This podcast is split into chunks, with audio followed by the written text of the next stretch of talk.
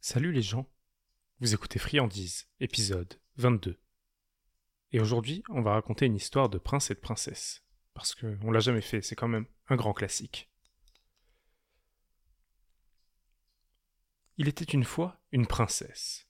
Comme toutes les princesses, elle vivait dans une tour. Mais contrairement aux autres, elle n'était ni très belle, ni très riche. Elle s'appelait Éden. Des fois elle était fatiguée, des fois elle se trouvait moche. Puis d'autres fois, elle se trouvait jolie et pleine d'énergie. On ne voyait plus qu'elle dans la foule. Bien sûr, c'est pendant une de ces journées qu'elle a rencontré son prince. Il était magnifique. Quand Eden l'a vu, elle n'a pas pu arrêter de le regarder jusqu'à ce qu'il vienne la voir. À ce moment-là, elle ne pouvait plus regarder que ses pieds, en rougissant. Heureusement, ses chaussures n'ont rien remarqué. Son prince, si. Et il a trouvé ça charmant. Alors ils se sont revus, encore et encore. Puis se sont installés ensemble et sont tombés amoureux. Ou l'inverse. Les deux amoureux se trouvaient presque toujours magnifiques et pleins d'énergie. Tout se passait, tout se passait formidablement bien.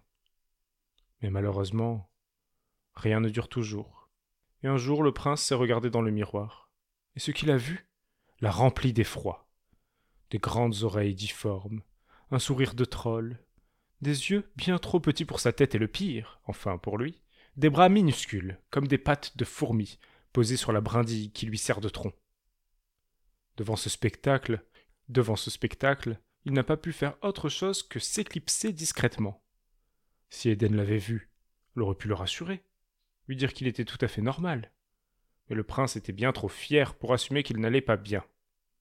Quand il est sorti de chez lui, son voisin ne lui a pas dit bonjour, mais il l'a dévisagé.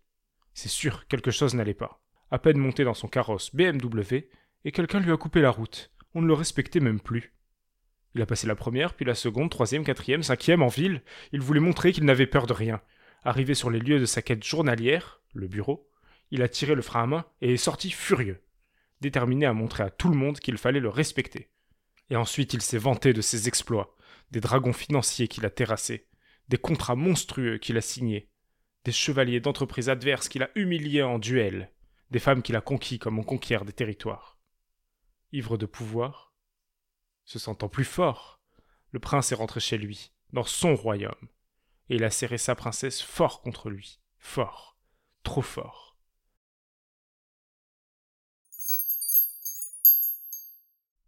Bien sûr, cette histoire n'est pas terminée, et si vous voulez écouter la suite, il faudra attendre demain, dans l'épisode 23,